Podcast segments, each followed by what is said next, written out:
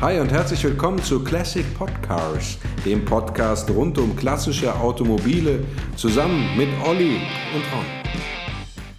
Hallo und herzlich willkommen zu einer neuen Ausgabe von Classic Podcars. Mit dabei sind wieder der Olli. Hallo Olli. Hallo Ron. Und äh, unser Design-Freak Frederik Ulferts. Hallo Frederik. Hallo Ron. ja, Design Freak war jetzt ein bisschen despektierlich, aber es ist, du hast ja mal Kunstgeschichte studiert, richtig? Ja, sogar abgeschlossen. Sogar abgeschlossen, sieh mal an, ja.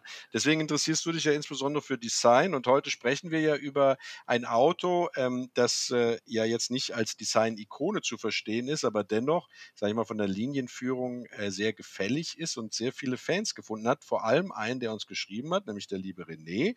Und er bat uns, uns doch mal mit dem Opel Commodore B zu beschäftigen, der ja tatsächlich recht sportlich daherkommt. Ähm, ist das eine Design-Ikone, Frederik, oder würdest du sagen? Ja, eigentlich schon. Also der Designer ist Chuck Jordan. Das ist ein GM-Designer aus den USA. Und der hat auch schon die, die erste Corvette hat er schon äh, entworfen. Der hat äh, also ganz, ganz auch den Opel GT, Manta A. Also der hat sowohl in den USA richtig wichtige Sachen gemacht für GM als auch in Deutschland. Also das ist schon äh, eine Design-Legende, Chuck Jordan.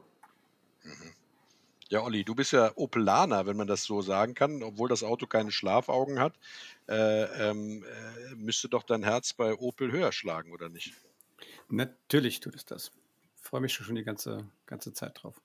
Das wir endlich den Commodore B besprechen. Ist ja eigentlich auch ein Auto, das eigentlich richtig geil ist und äh, wir hatten es aber nie so richtig auf dem Zettel, ne? Komischerweise. Naja, ihr habt ja nie die Opels auf dem Zettel. Ne? Also ich kämpfe ja mit viel Herzblut immer dafür, auch mal solche Autos zu machen, aber ähm, na gut. Eigentlich Umso nie. schöner, dass wir jetzt mit unserem äh, Hörer René ja jemanden haben, der auch einen exzellenten Autogeschmack an den Tag legt. So ist es. Und wir müssen natürlich, und das ist halt das Wichtige dabei, wir können natürlich den Commodore B nicht machen, ohne wenigstens mal den Commodore A anzureißen. Denn nur der Commodore A erklärt ja, warum es den Commodore überhaupt gibt. Ne? Oder Frederik, würdest du mir da widersprechen wollen? Ich würde dir nie widersprechen. Böse Zungen behaupten ja, äh, dass der Commodore einfach der bessere Opel Rekord ist. Ne? Was wohl damit zu tun hat, dass er auf der Basis des Rekord, was war es, C beim Commodore Commodore A. Ja, genau, das war der Rekord C. Mhm, das ist die Basis. Und äh, was mir am Commodore so besonders gut gefällt, ist, dass es den ausschließlich als Sechszylinder gab. Ne? Also da gab es gar nicht so ein Vierzylinder-Gemuschel. Äh, und das äh, finde ich richtig gut. Noch dazu mit dem feinen CIH-Motor, auf den wir später noch zu sprechen kommen, der aber, äh, sage ich mal, sehr drehfreudig ist und äh, ja, eine äh, eine Grauguss-Sau äh, äh, im Motorraum, äh, aus der man einiges an Leistung rauskitzeln konnte, was dem einen oder anderen Tuner natürlich sehr gut gefallen hat. Ja, fangen wir doch vorne an. Was lässt sich denn über den Rekord C sagen und den darauf aufbauenden Commodore A? Wer ja, das war technisch ein ziemlich einfaches Auto, ne? irgendwie so starre Hinterachse, Trommelbremsen hinten, dann Servolenkung auf Aufpreis und dann so diese Holzfolie, die gab es auch nur gegen Aufpreis, diese Imitatfolie. Also das war schon, der war schon relativ billig gemacht. Also deswegen war der Opel auch sehr viel günstiger und ein bisschen man den richtig schnell fuhr, die Sechszylinder, die Commodore, die hatten dann ja wirklich 115 als GS, 130 als GSE, 150 PS da, ähm, die haben Auftrieb bekommen. Der war ziemlich leicht auf der Vorderachse. Und wenn man auf der Autobahn so die 200 fuhr, dann wurde es vorne ganz schön schwammig. Deswegen hat der GSE hat auch so einen, so einen äh, Frontspoiler gekriegt. Mhm. Also wo Porsche so, so glaube ich, so Steine vorne reingepackt hat. In der 11 hat man da dann mal etwas cleverer bei, bei Opel so einen Frontspoiler, Bugspoiler verbaut mit Aerodynamik gearbeitet. Ja. ja. Ja. tatsächlich war das so. McPherson Federbein äh, vorne, wenn ich mich recht erinnere. Äh, keine großartige äh, Dreiecks-Einzelradaufhängung, also mit Dreieckslenkern oben und unten, sondern das klassische äh, geldsparende McPherson Federbein. Äh, dazu der CIH-Motor, der ja übrigens äh, relativ neu war äh, muss man ja dazu sagen. Also vor allem als Sechszylinder, äh, bekannt als Vierzylinder natürlich aus äh, Opel Ascona, aus Manta etc. Äh, als Sechszylinder ist dann quasi nochmal ein halber Vierzylinder einfach dran gemacht. Ein feines Motörchen, das auch heute noch sehr geschätzt wird, das sehr viele Vorteile bietet, aber natürlich tatsächlich auch Nachteile. Ne? Also dieser CEH-Motor, CEH Camshaft in Head heißt es, also ähm, Nockenwelle im Kopf. Ähm, das bedeutet äh, äh, ja aufgrund der Tatsache, dass die seitlich sozusagen etwas seitlich gelagert war, dass das ja ein, ein Motor war, der ähm, Einlass und Auslass auf derselben Seite hatte. Ne? Ähm, das heißt also, äh, das war eigentlich die größte, das größte Problem des, des CEH-Motoren, ähm, dass dadurch natürlich äh, er thermisch relativ anfällig war. Ne? Also es ist ein, ein, ein Gegenstromzylinderkopf, wie man so schön sagt. Ne? Und äh, dadurch, äh, dass äh, eben Einlass und Auslass auf einer Seite war, ist dann der Auspuff, also der Auspuffkrümmer ja unmittelbar unter den Benzinschläuchen auch gewesen. Und das hat ähm, wenn man es blöd angestellt hat und nicht ausreichend thermisch da vorgesorgt hat, dazu äh, dafür gesorgt, dass es eben zu einer ja, Verdampfung sozusagen des Benzins im Zuweg schon kam, ja, was äh, zu Verschlucken des Motors geführt hat. Äh, vor allem aber hat es dazu geführt, dass eben die ähm, äh, Spritleitungen immer porös wurden, äh, wenn man den thermisch sehr beansprucht hat. Und äh, im schlimmsten Fall kann sowas natürlich auch zu Motorbränden führen, wenn das Benzin dann auf den Krümmer und so weiter und so fort. Ne? Hm, aber eigentlich ja. sind hier unkaputtbar die Motoren. Absolut, ja. Eigentlich, eigentlich sind ja diese Motoren unkaputtbar, das sagt man so. Ich habe auch noch nie von jemandem gehört, der einen CIH-Motor sauer gefahren hätte, also äh, auch äh, über lange Strecke also äh, sind diese Motoren ja äh, standfest, was äh, sie in vielen Renneinsätzen ja auch bewiesen haben. Ne? Jochi Klein beispielsweise im äh, Opel Ascona mit dem CEA-Motor damals Europameister geworden und so weiter. Also zwar ein Vierzylinder, muss man dazu sagen, 2 Liter, äh, aber nichtsdestotrotz ein CEH-Motor, der ja thermisch äh, ähnliche Belastungen hat. Ne? Ähm, genau. Also es gibt noch einen weiteren, ein weiteres Problem dieses Gegenstromzylinderkopfs und das ist, dass diese Brennräume nie richtig leer wurden äh, und dadurch der Verbrauch äh, des äh, CEH-Motors wohl relativ hoch war. Ja, ne? aber er hat sich lange gehalten, muss man auch dazu sagen. Letztmalig dann verbaut, glaube ich, im Opel Frontera. Ne? Wann ist der Frontera auf den Markt gekommen? 98 oder wann war das? Ähm, kann es gar nicht sagen. Also dieser Opel Geländewagen. Äh, das heißt also, er hat sich relativ lange gehalten, war im Opel Omega noch drin, äh, im Senator ja sowieso. Und äh, ja, im Frontera als 2,4 Liter äh, dann sein letzter Auftritt in, in, im, im Opel-Universum, wenn ich das so schön sage. Ja, und der Sechszylinder hatten ja auch schon ganz gut Power. Also auch ja. hier schon, der, der GSE mit 150 PS. Es gab dann diesen. Zeit. Bitte? Das war für seine Zeit. Ne? Wann? 1972 kam der Commodore B. Ich weiß jetzt gar nicht, wann der GSE. Ja, aber der A, ich rede jetzt noch von dem A. Ach, du bist immer noch beim A. Ja, und der, der B hat dann ja bis zu 160 PS. Genau, 145, 150 PS der GSE. Es gab auch noch einen GS 2,8, ne? den gab es wohl auch noch mit 145 PS und den 150 PS GSE ab 1970. Das war damals eine echte Ansage, 150 PS in, in einem äh, relativ, also ich sage es äh, wirklich äh, extra, relativ leichten Auto, ne? also in der Spitze 1200 Kilo. Äh, aber trotzdem war das für damalige Verhältnisse ging das damit schon ordentlich vorwärts. Und äh, man hatte natürlich ausreichend Möglichkeiten, aus diesen Motoren noch zahllose PS rauszuholen. Ne? Also sehr beliebt damals äh, war natürlich, äh, dass man ähm, am Hubraum noch rum äh, manipuliert hat, weil die hatten noch ordentlich äh, Fleisch zwischen den Zylindern. Ja, da konntest du tatsächlich auch noch eine leichte Hubraumvergrößerung vornehmen, wenn du es wolltest. Ja. Ähm, Rückrüstung der Einspritzmodelle auf Vergasermodelle beim GSE und dadurch noch ein bisschen mehr Druck, ja, und äh, klar, Fächerkrümmer und der ganze Spaß dazu, äh, was, was du halt so gemacht hast. Ne? Es gab den, den, den, Technikchef von Opel, der Chefingenieur Hans Mersheimer, und der hat 1970 auch dann gesagt, wir wollen links fahren. Das galt natürlich vor allen Dingen für den Commodore. Also sollte neben dem BMW und Mercedes, sollten jetzt auch die Opel da fahren links. Ja, genau. Also das war ja auch nie das Problem. Die Leistung dieser Autos von Opel, die waren ja schon immer so, dass sie auch da gut, sage ich mal, mit der Konkurrenz mitschwingen konnten. Ähm, natürlich war es, und das ist äh, immer so gewesen, die günstigere Variante einer Oberklasse-Limousine, äh, die dann eben jetzt, sage ich mal, nicht für den Firmenchef, sondern, sage ich mal, für einen Abteilungsleiter, einen großen Abteilungsleiter vorbehalten war, äh, weil, wie du das eben ja schon gesagt hast, von der Verarbeitung her und von der Innovation, die in diesen Autos steckten, war natürlich Opel da äh, hinter BMW und Mercedes eindeutig einzuordnen. Ne?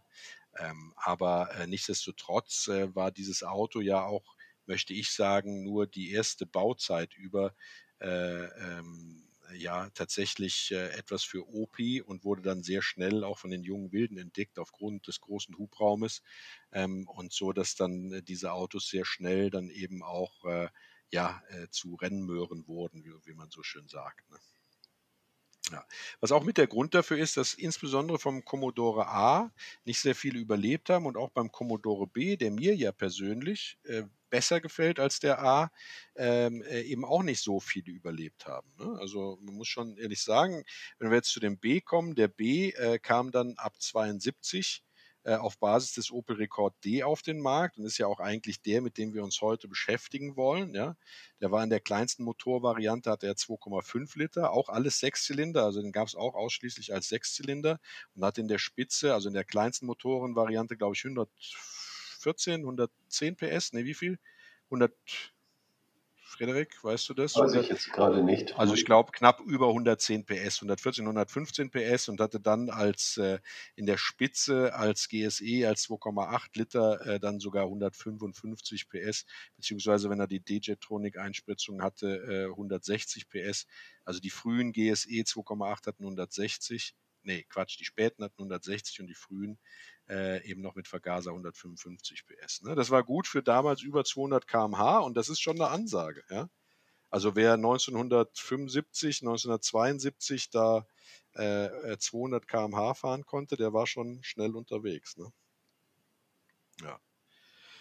Genau. Und äh, ja, für, wenn wir jetzt äh, schon mal dann dabei sind bei den Sonderausstattungen, da war ja auch nicht so viel zu holen. Also du selbst, wenn du den voll ausgestattet gekauft hast, dann hast du eine Servolenkung dabei, außer beim GSE, da war sie wohl serienmäßig, ähm, äh, und konntest äh, statt der Handschaltung, Viergang Handschaltung, eine Dreigang Automatik äh, bestellen. Und sonst war da nicht so viel. Ne? Also ich, ich weiß gar nicht, mit Metallic-Lackierung.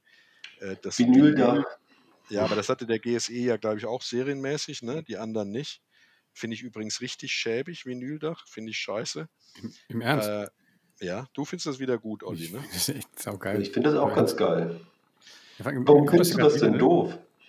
Ja, weil, ja, weil das so ein, äh, ich hätte gern ein Cabrio, aber ich traue mich es nicht zu sagen und hatte auch kein Geld mehr, eins zu kaufen, Vinyldach Was? ist. Ja, das sieht ja so aus, als hättest du da ein Cabrio verdeckt drauf und äh, es ist aber keins. Das soll das sein? Quatsch. Ja, wo, wofür klebst du denn sonst so eine Folie da drauf? Wir wollen mal unseren, unseren Designchef fragen. Also ich glaube, das ist einfach, sieht das nur, das ist bicolore, sieht einfach viel wertiger aus, finde ich. Das sieht richtig edel aus. Finde ich, finde es wirklich Komm, Kommt übrigens gerade wieder, ne? Wenn du jetzt mal anguckst, ich glaube, den, den aktuell diesen Opel Mokka, den kannst du dir so mit schwarzem Dach und schwarzer Haube bestellen. Ja, der liegt sowieso der relativ nah am Commodore, der Mokka. Nee, das habe ich, hab ich nicht gemeint, aber. Äh, ich weiß, ich wollte dich nur ein bisschen ärgern. Ja, super. Ja. Nee, also ihr findet Vinyldach toll, oder was? Ja, toll. Ich finde es ganz schick eigentlich. Ja, ich auch. Passt in die Zeit auch so, so ein 70er-Ding. Disco und so. Disco, Disco, Vinyldach, das ist alles eins. ja. ja. also ich weiß, ich meine, mein, mein, mein Großvater hatte einen, der fuhr auch immer nur Opel. Und der hatte, glaube ich, erst einen Admiral und dann nachher, aber dann später dann, also dann nicht mehr gearbeitet hat, einen Rekord D, weiß mit so einem schwarzen, äh, ja, das war ein Ascona, Ascona mit so einem schwarzen Vinyl, da fand ich totschick. Vielleicht bin ich da auch so ein bisschen sentimental an der Ecke auch nur. Mhm, mhm, ja, ich also, muss ehrlich sagen, also ich habe jetzt mal die Regie gefragt, die sagt mir, dass das Vinyldach erstmalig in den 60er Jahren aufgetaut ist äh, aufgetaucht ist. Es war ein Designmerkmal einfach. Und äh, äh, ja, es sollte die Wertigkeit der Optik tatsächlich verbessern. Ne? Ah, das ist ja gelungen. Finde ich eben überhaupt nicht. Ich finde es wirklich ganz, ganz schlimm. Ja. Ich meine, wenn, wenn so ein Auto so ein Vinyldach hat, okay, dann würde ich das natürlich auch drauf lassen.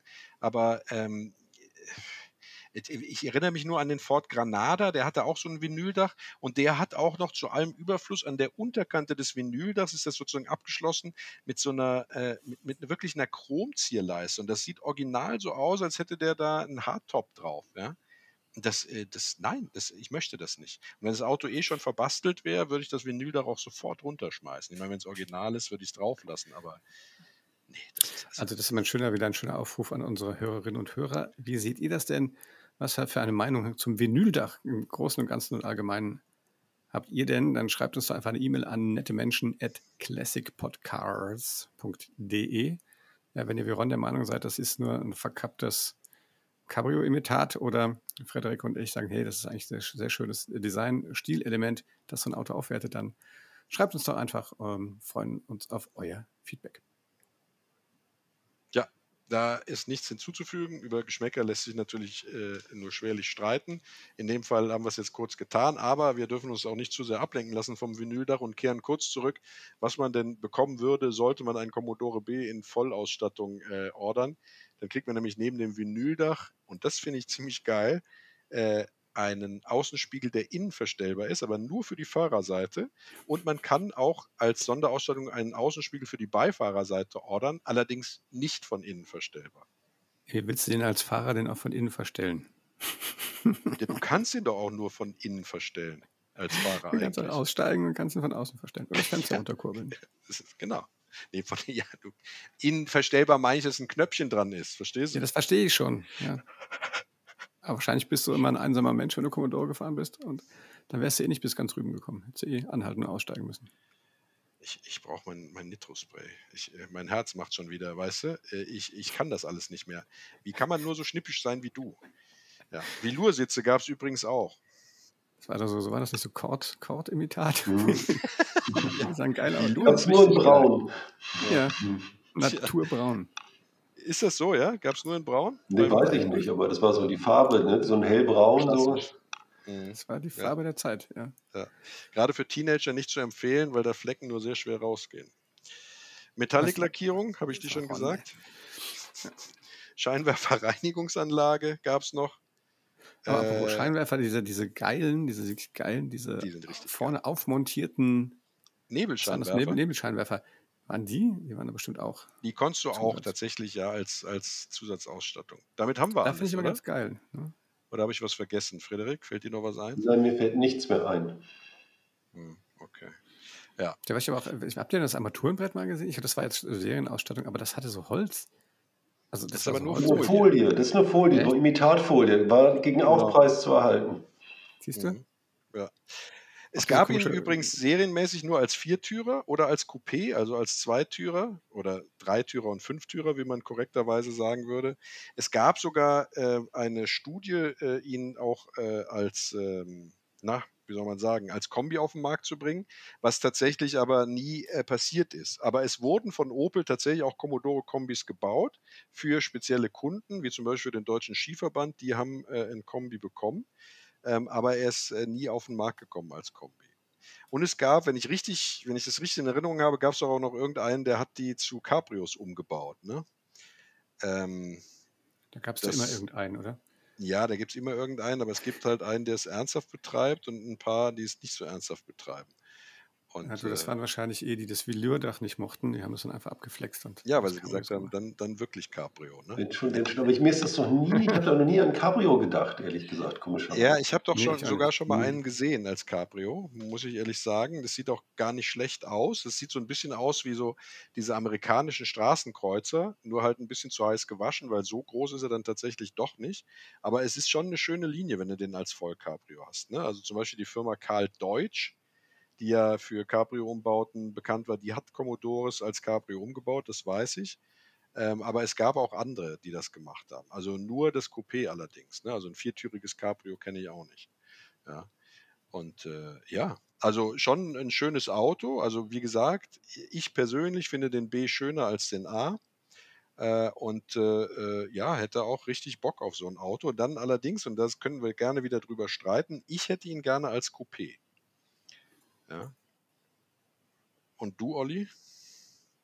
Ich finde auch, muss ich jetzt echt auch mal, ich finde auch als Coupé, das GSE Coupé mit diesem Scheinwerfer vorne schon schick. Ja, also GSE wäre natürlich sowieso der Traum, ne? Also, Welche sind da vorne so auf dem Kühlergrill? Nee, die sind da auf dem, äh, auf, den, auf der Stoßstange montiert. Da ist nichts am Kühlergrill montiert. Doch, Vielleicht sogar auf den, auf den Stoßstangenhörnern. Aber ich glaube, nee, das Logo unabhängig in der Mitte steht so GSE auf dem Kühlergrill.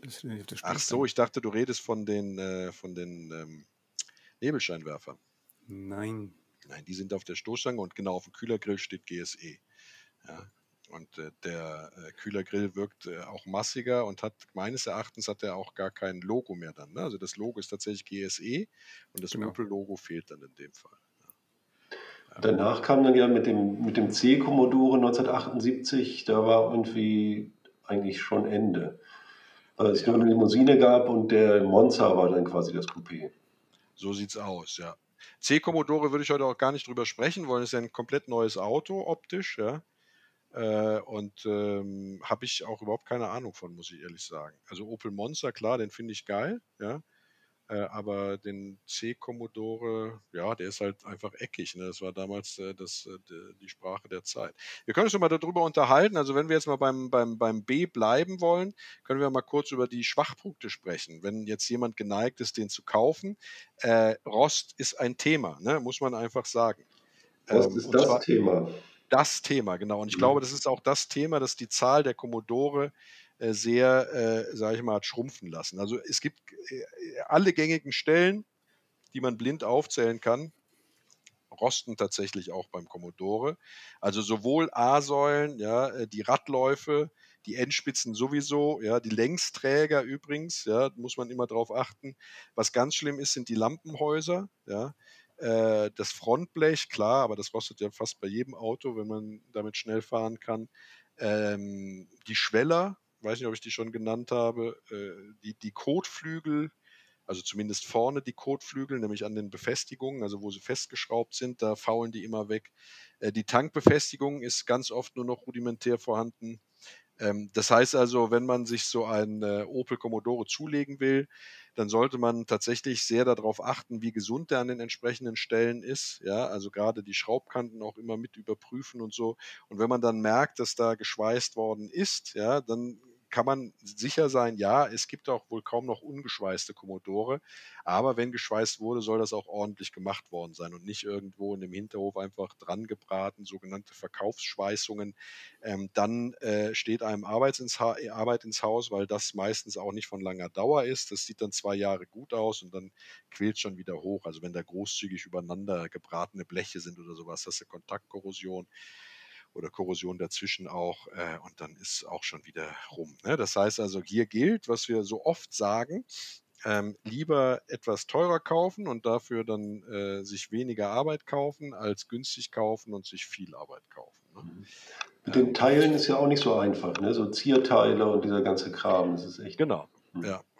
Das, das ist tatsächlich so. Also bei der die Ersatzteil, äh, ähm, die Ersatzteillage ist nicht so gut. Es gibt spezialisierte Teilehändler tatsächlich, äh, die sich auf Opel-Teile spezialisiert haben für klassische Fahrzeuge. Das sind dann diejenigen, die auch dafür sorgen, dass die Anzahl der Fahrzeuge immer geringer wird, weil sie ihre Teile natürlich nicht äh, nachfertigen, sondern eben aus Schlachtern äh, bereitstellen. Ähm, aber es nützt nichts, ja, muss man eben ab und zu einfach drauf zurückgreifen. Ne?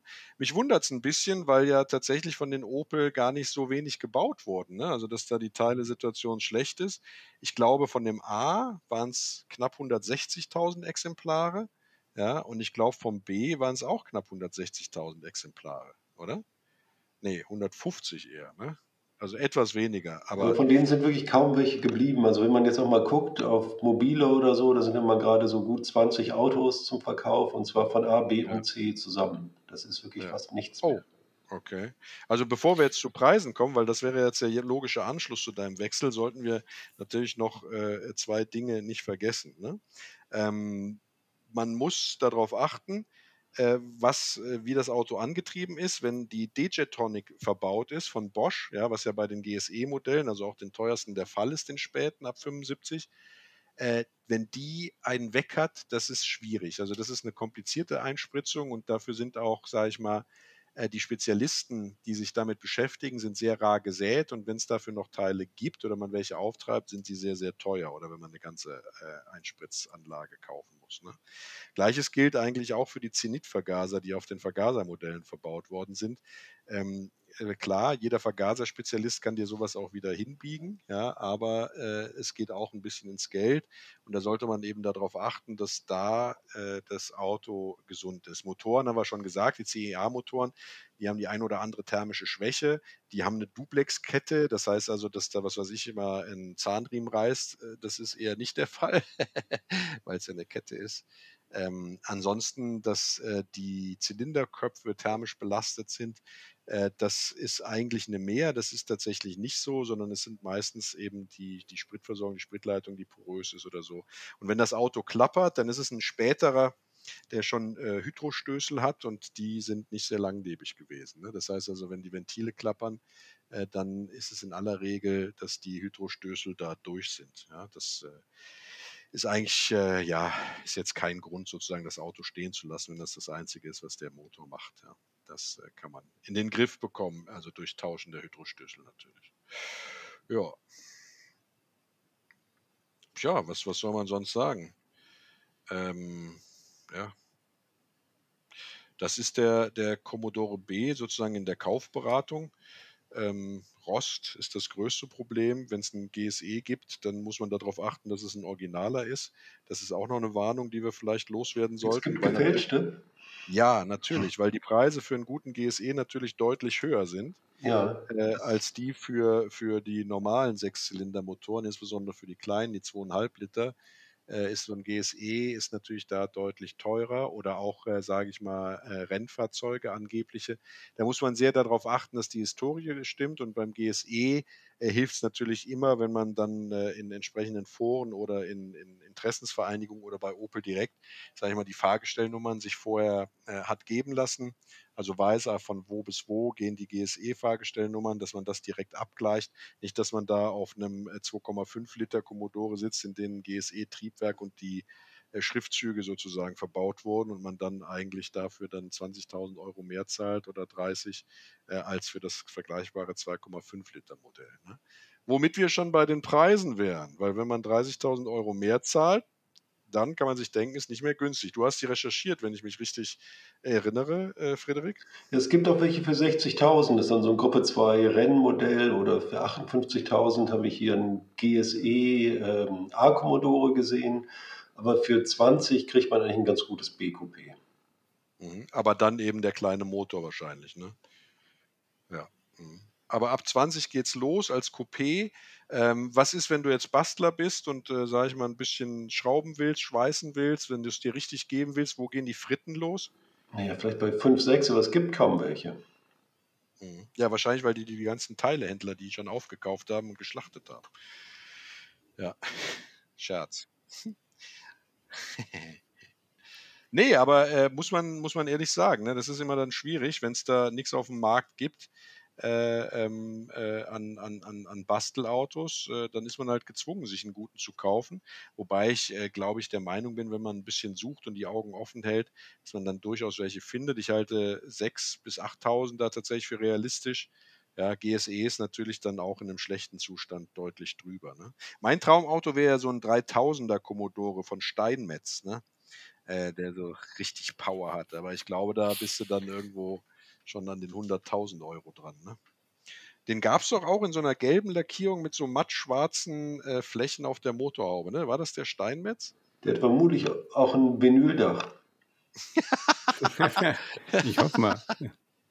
Aber Ron, ich meine, das ist doch wirklich so, du bist da auch Modell-Autosammler, ne? Ja. Passionierter. Also das, das, ist so für mich so die, also die, das Coupé, aber was habt ihr jetzt in Steinmetz zwar nicht, aber für mich sind die eh schon immer so gelb mit einem schwarzen Dach. Das ist so für mich so das, das klassische Commodore. Äh, aber das genau, ist so ein schönes, ne? ein, so, ein, so ein sattes Hinterteil, ne? So, so ein, ist ein cooles Coupé, finde ich. Absolut, richtig. Und geil, ähm, das ist schon auch äh, für mich so ikonisch, so Autos aus dieser Zeit, so Modellbauautos war immer der Commodore. Ähm, tatsächlich ein schönes Coupé als Auto. Wie siehst du das? Als Modellauto. Ja, also. Ja, aber man muss natürlich auch sagen, so ganz auf die linke Spur hat es Opel nicht geschafft. Auch hinter, hinterher mit dem Senator Monza auch nicht so richtig. Also es ist äh, eigentlich nicht gelungen. Du meinst, äh, so richtig schnell war er dann doch nicht, oder was? Nee, aber diese, dass man wollte, dass man mit Mercedes und BMW so aufschloss, das ist dann irgendwie, hat nicht geklappt. Nee, das hat tatsächlich nicht geklappt. Ne? Also es gibt diesen Commodore als Modellauto, wenn wir schon dabei sind, heute natürlich wesentlich häufiger als damals. Ja. Also es gab von Schuko gab es so eine Reihe im Maßstab 1 zu 66, haben sie behauptet, waren aber in der Wahrheit etwas kleiner. Da gab es den Commodore und Viking hatte den Commodore natürlich auch für die Modelleisenbahn. Äh, aber darüber hinaus müsste ich jetzt schon tatsächlich arg in mich gehen äh, und dann nochmal überlegen, wo man äh, da tatsächlich noch, ein, noch einen Commodore finden würde als ähm, äh, ähm, äh, nach, als Spielzeugauto. Ne? Also mir, ich habe eine von Viking gehabt tatsächlich, ja, das, das erinnere ich mich auch noch. War auch eins meiner Lieblingsautos, äh, aber ähm, auf der Modelleisenbahn meines Bruders übrigens, da durfte ich meine Autos haben. Äh, aber jetzt zum Beispiel von Schuko, die waren damals zu teuer, also obwohl es die kleinen Autos war, die habe ich nicht gekriegt, ich habe immer nur Matchbox gekriegt. Und äh, es gab noch einen äh, tatsächlich von Dinky Toys auch, äh, der war aber optisch total scheiße, weil der hatte viel zu kleine Räder, ja, ähm, äh, wenn man sich den so angeguckt hat. Und das war also kein schönes, schönes Modell. Aber dass es den jetzt von Matchbox oder Siku gab, ich habe den zumindest so nicht im Hinterkopf. Ja. Aber mhm. auch das können uns natürlich unsere geneigten Zuhörer schicken, ob sie den Opel Commodore A oder B als Spielzeugauto gehabt haben und äh, wenn ja, von welcher Firma. Eine kleine Mail an nettemenschen at classicpodcars.de freuen wir uns immer drüber. Ja. So wie das René gemacht hat, der ja auf der Suche nach einem Commodore GSE ist und sich überlegt, ob er einen kauft. Und ich hoffe mal, dass er jetzt ein bisschen schlauer ist. Was können wir denn zusammenfassend, was könnten wir denn ähm, René mit auf den Weg geben? Commodore GSE ist schon die richtige Wahl, aber das nötige Kleingeld erforderlich. So ist es. Oder ein gutes Schweißgerät, ne? also es ist tatsächlich so, wir wissen wenig über René, ob er, sage ich mal, ein Bastler ist oder eher jemand, der wenig Zeit hat und deswegen lieber ein fertiges Auto kaufen will. Ähm, ja, wir haben es angesprochen. Lass dich nicht täuschen. Also achte darauf, dass du keine Fälschung kaufst. Äh, guck dir äh, das Auto an, insbesondere in Hinblick auf Rost. Ähm, und äh, wenn du tatsächlich mit den Angeboten auf den gängigen Verkaufsportalen äh, nicht äh, einverstanden bist, dann würden wir dir raten, in eine entsprechende Interessengemeinschaft einzutreten. Ne? Also eine Commodore IG äh, wenn man da ein bisschen googelt, gibt es das auch. Also man kann entweder in eine Interessengemeinschaft Opel allgemein einsteigen oder sich direkt sozusagen auf das Modell fixieren und dann äh, die Interessengemeinschaft äh, Commodore da Mitglied werden. Denn sehr oft ist es so, dass da eben die Autos auch intern so gehandelt werden, ähm, äh, ohne dass sie jemals auf Verkaufsportalen erscheinen. Und da ist die Chance natürlich immer am größten, einen ehrlichen Commodore zu kriegen und eine Menge Leute kennenzulernen, die sich auch mit diesen Autos auskennen und sich vielleicht auch den einen oder anderen mit einem zusammen angucken. Also das wäre unser allererster Tipp. Äh, und dann, äh, ja, ähm, wir kennen deine finanzielle Situation nicht, aber ein GSE, ein guter, hat Frederik gesagt, wird nicht günstig. Ne? Also ab, was würdest du sagen, Frederik, ab 35 aufwärts? Ja, 30 so. Mhm. Aber ich kann es auch, man kann es schwer sagen, es gibt so wenige, es ist schwer zu sagen, für was werden die dann wirklich verkauft und es ist halt ähm, schwer, so ein Preisbild sich zu. Äh genau. Also an, die Angebote sind so wie genannt, aber ob die das Geld tatsächlich kriegen, das wissen wir natürlich nicht. Ne? Und äh, mir ist auch ganz lange, also eigentlich noch nie ein Commodore angeboten worden, ehrlich gesagt. Ne? Also dir, Olli? Also angeboten werden mir Autos ja grundsätzlich nicht. Da bist du in einer anderen Position als ich, aber ganz ehrlich, so wie du redest, würde ich dir auch keinen Commodore anbieten. Hallo, du hast einen Manta Berlinetta gekauft. Der wurde dir ja. auch angeboten, ja? Nee, den habe ich mir gesucht. Nee, hast du nämlich nicht. Du hast ein, äh, ein äh, was hast du gesucht? Toyota? Nee, was war's? Gott. Datsun. Datsun hast du gesucht und bist mit dem Commodore heimgekommen. Nein, ich bin mit, Nein, mit, mit, äh, Manta, mit Manta, Manta, B heimgekommen. heimgekommen. Aber der hatte übrigens genau dieses, dieses, dieses braune äh, Kord. ja, stimmt. Ist ja, ja geil, eigentlich. Genau. Naja. So, ihr Lieben, ja. bevor wir jetzt hier äh, René komplett verwirren, er nachher noch mit einem Manta nach Hause geht, ähm, ja, das wäre ja zu schade. Vor allem mit einem Berlinetta, das wäre unverzeihlich. Der kleine, der kleine Bruder des Commodore. Nein, ja. sehr schön. Ähm, bleibt immer noch zu klären, ne, warum der Commodore Commodore heißt, aber ich glaube, das können wir heute auch nicht mehr lösen. Gab es eine so, Reihe durch die, durch die militärische Ränge der Marine. Ähm, was ich finde, klingt gut. Ja, ich bin zumindest froh, äh, dass es kein, äh, kein Kommandante geworden ist.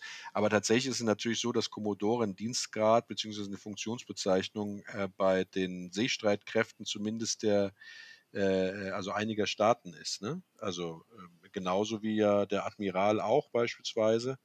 Ähm, der Kadett. Der Kadett, Kadett. ja. Wer, hm. wer, wer, nicht so reinpasst, ist der Rekord. Also glaube ich, aber vielleicht. Äh, der Ascona, der Manta. Ja, die sind dann nicht auf dem Schiff, sondern die schwimmen neben dem Schiff, verstehst du? oh ich glaube, es reicht. Ähm, ja, ja. gibt es denn Trivia zum Commodore, Olli? Hast du da irgendwas gefunden? Nee, da habe ich leider auch nichts gefunden. Also es ist so, ein, so wie das Auto aus so einem Serienheld. Also ich, um mit dem Bild von Frederik zu bleiben, der hat es noch nie so auf die linke Spur geschafft. Aber auf der rechten, da stand er dann immer schon parat. Also ich glaube, der ist, äh, der taucht wirklich in vielen Filmen auf, aber nie als Hauptdarsteller quasi. Also vor allem in Serien und sowas zu der Zeit war es halt einfach auch ein, ein, ähm, ein sehr populäres Auto und deswegen gibt es eine Menge Filme, wo der auftaucht. Ich habe jetzt keinen bekannten Besitzer gefunden. Da gucke ich auch mal gerne mal nach. Gab es irgendwelche Promis oder so? Das, wie gesagt, das ist wahrscheinlich eher linke Spurautos und ähm, aber wahrscheinlich gab es viele, viele, viele glückliche äh, Menschen da draußen zu ihrer Zeit und vielleicht auch jetzt noch ihren schönen Commodore gefahren sind. Hm. Ja, das äh, kann ich, mir fällt auch kein Held ein oder irgendjemand oder ein Bösewicht, der mit Commodore, äh, Commodore gezeigt hätte. Ne? Ja. Ja, äh, das ist unser, unser Podcast zum Commodore. Ja, eigentlich ein, ein relativ flotter Podcast. Ähm, wir können nochmal zusammenfassen. Einfache Technik, äh, sehr schöne Form von einem bekannten Designer, der für GM gearbeitet hat, andere schöne ikonische Fahrzeuge gezeichnet hat. Äh, eine schnelle äh, Oberklasse Limousine respektive Coupé, äh, an dem man ja, viel lieber hat, mit einem schön bollernden, äh, relativ unkomplizierten CIH-Sechszylindermotor. Äh, ein bisschen rostanfällig, da sollte man drauf achten. Ansonsten einfach ein tolles Auto, mit dem man mit Sicherheit sehr viel Spaß hat und auch die ein oder andere Aufmerksamkeit äh, auf sich ziehen wird. Ne? So würde ich es zusammenfassen. Sehr schön, hast du gut gemacht. Frederik, du als als, äh, ja, nee, ich finde das auch irgendwie doch ein, schickes Auto. Ich bin jetzt wirklich nicht so ein, so ein großer Opel-Freund, aber das ist auch so diese, es ist eine Mischung aus einer amerikanischen und italienischen Linie. Es ist also nicht so nur Straßenkreuzer, hat auch so eine gewisse Leichtigkeit, viel Glas, so ein schönes Auto irgendwie. Denen da gelungen. Ja. Genau, und damit wollen wir schließen. Wenn ihr äh, konstruktive Kritik hat oder einen Hörerwunsch, dann sehr gerne eine Mail an nettemenschen@classicpodcast.de. Teilt uns mit, äh, was ihr über den Commodore denkt. Ähm, äh, teilt uns mit, äh, ob ihr Vinyldach gut oder schlecht findet oder ob ihr ein Spielzeugauto in eurer Jugend hattet vom Commodore oder was euch sonst so einfällt zum und rund um das rostigste Hobby der Welt, nämlich die Oldtimer-Schrauberei und Besitzerei auch. Und äh, wir freuen uns darauf, wenn ihr das nächste Mal wieder zuhört. Und bis dahin sage ich Tschüss, ciao und auf Wiedersehen. Ja, das war wieder unser Podcast äh, Classic Podcast. An dieser Stelle ähm, ein Hinweis auf unseren Partner Zencaster der uns freundlich hier unterstützt. Das ist das Tool, mit dem wir die Podcasts hier remote aufnehmen und freuen uns sehr, dass äh, uns Zencaster, ein Startup aus den USA, an dieser Stelle unterstützt. Und vielen Dank auch nochmal an Wald Branding, ähm, von der wir wieder das schicke Foto haben, was ihr äh, sehen könnt. Ähm, verfolgt sie gerne auf Instagram. Dort postet sie Autos, die sie in Berlin entdeckt. Das ist äh, wirklich sehr spannend, was sie da zeigt. Ähm, Wald Branding, Wald Branding geschrieben. Ähm, vielen Dank an dieser Stelle für den Support und ähm, in diesem Sinne verabschieden wir uns bis zum nächsten Mal. Bye bye und allzeit gute Fahrt.